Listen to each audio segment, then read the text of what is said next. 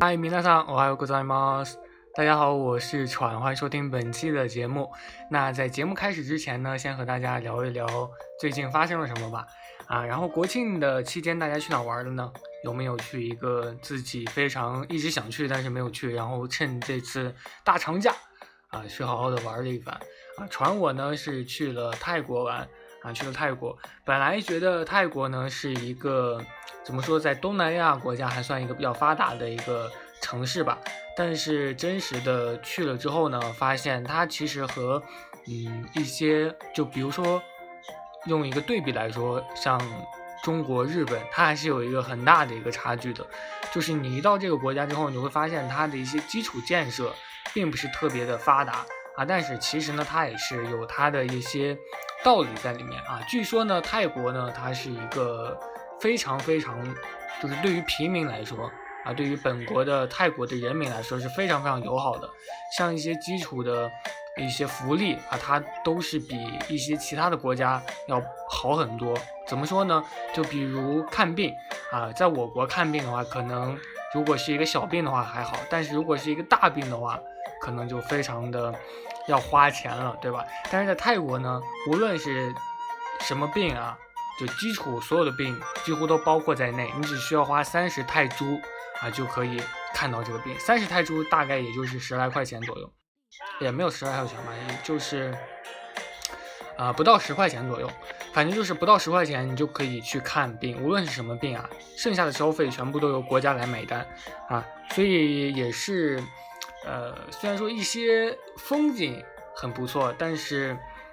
啊，这些福利也很不错，但是还是不太喜欢，还是喜欢自己的国家。就有的时候外面待久了，还是会想念国内嘛。有的时候出去旅游也不能玩太久，啊，最多也就是半半把个月吧。啊，待的时间久了，自己身体也会不舒服。就像传我刚回到国内啊，然后就得了感冒，重感冒，今天才刚好。啊，就像昨天和前天，我完全就是躺在床上的一个状态。啊，特别特别的难受啊，特别的冷，就就得了重感冒嘛，你觉得特别冷，穿多少衣服都觉得很冷啊。然后经过了两天两天的调养，啊，可能就变得好好点了。现在今天早上起床之后才发现没什么大问题啊，所以有的时候这个水土不服真的要注意啊。有的时候出了国还是要去做一些，就不要太做一些极端的事情啊。好像舌头也有点不对劲了，嗯。然后说到今天的主题呢，是怎么说啊？今天的主题呢，也是给一些小听众啊，一些新人听众们发了一些啊问答。就因为看我的，对不对？听我的节目的人大多都是喜欢一些日本的知识嘛，对吧？然后啊，喜欢日本知识的同时，也不免就会喜欢上我们的一些日本的男的偶像团体，对吧？男明星等等，这是再正常不过的。像我个人就很喜欢，像蓝，对吧？阿拉西啊，这是大家都会很喜欢的一个团体。但是我个人还是更多的喜欢一些女性团体了，对吧？然后我就发给他们，就是说你们，呃，喜欢男偶像是一种什么样的体验啊？在日常生活中会产生一些影响吗？就这样，类似这样的一个话题。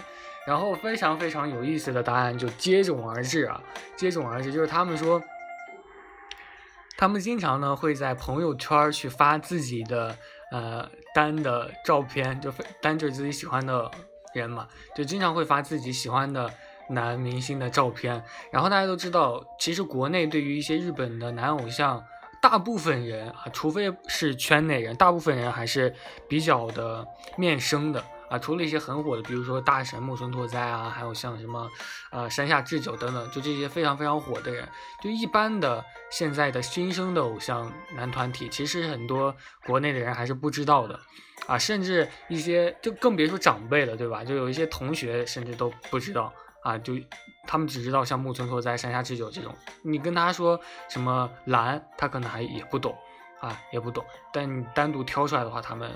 可能会了解吧，但是反正就是处于一个非常非常知识落后的一个状态，然后他们就经常会在朋友圈发照片，然后就比如说这是我的男朋友啊，怎么怎么样，然后非常非常令人意外的，就是大家都信了，就是这是你的男朋友。然后其实面对突如而来的祝福的时候，大家可能本人也会很开心吧，但是开心过后可能就是难过了，因为我其实也经常在以前的时候，经常在微博上啊、朋友圈经常会发一些女偶像的一些照片。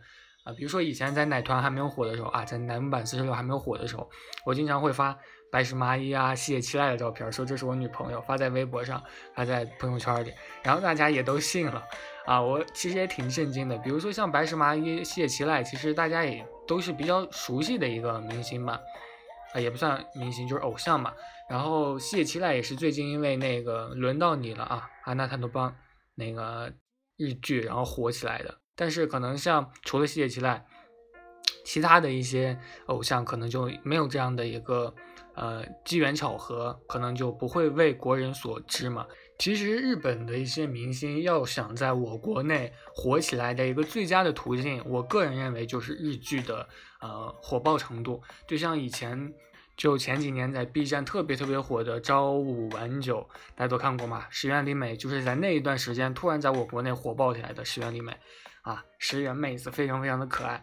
然后虽然说她在日本本国内也是非常的火，但是想要在其他的国家去火爆的话，她必须是有需要有一个作品。然后这个作品呢，大多都是以电视剧或者说综艺的形式来表现的。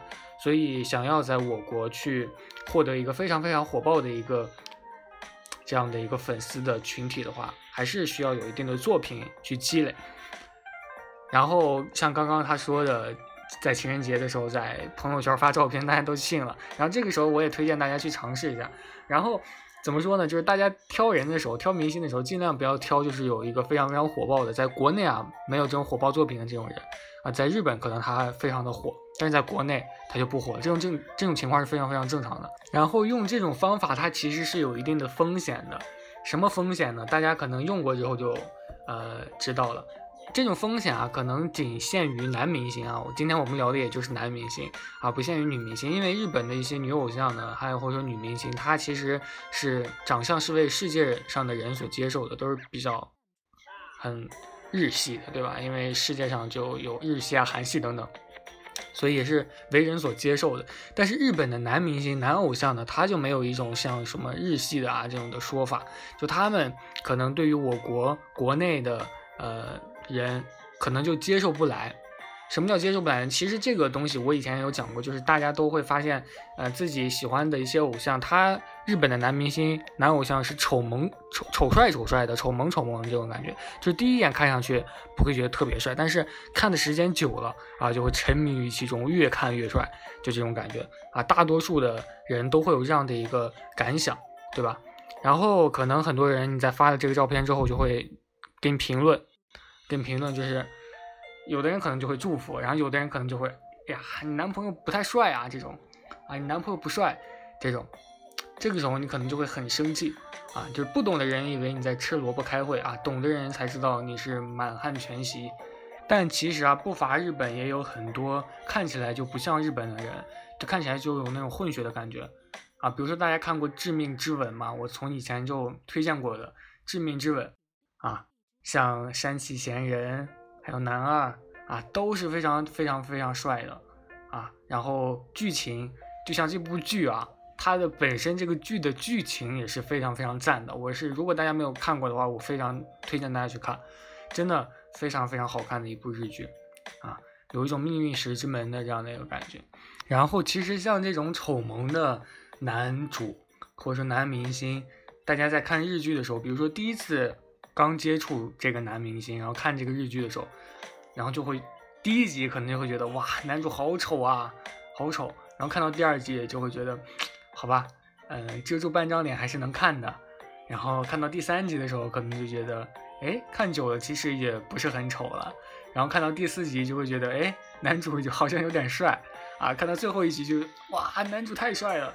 然后就这样。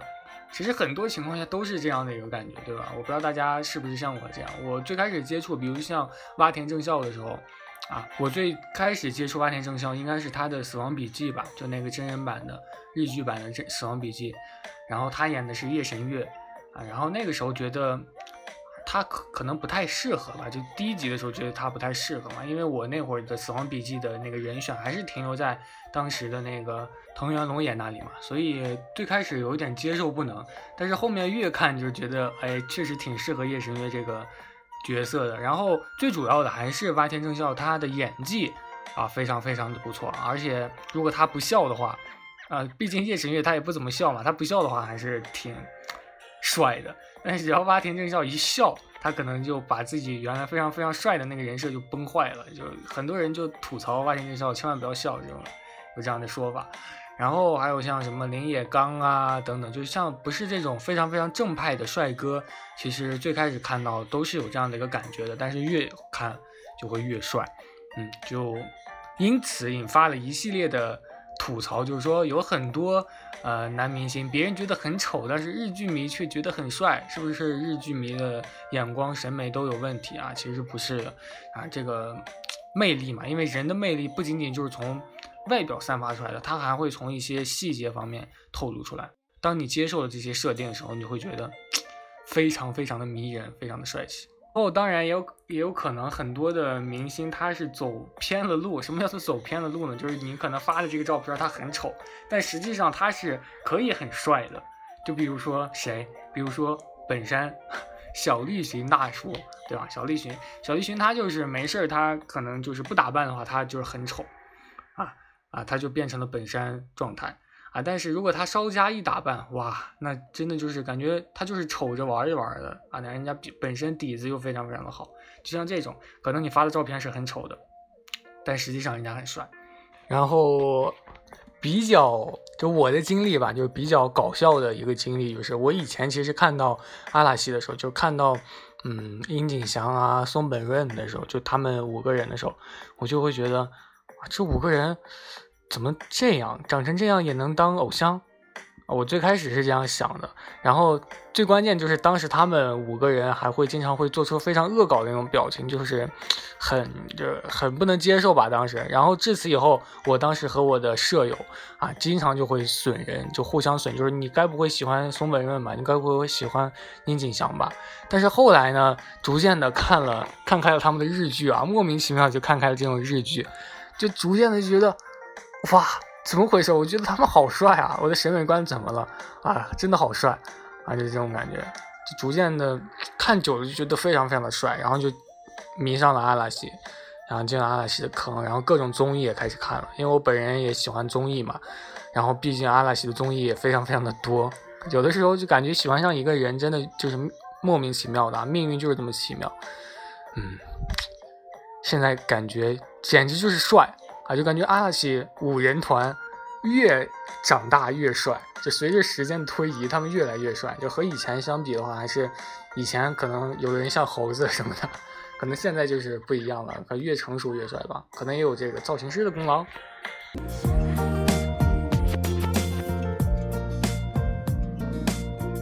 好啦，那我们今天的节目就到此为止啦。如果大家喜欢我的节目的话，请多多推荐给旁边的人听哦。还有下期的话题，我会发放给一些幸运的听众哦，请大家多多期待。那我们下期再见，拜拜。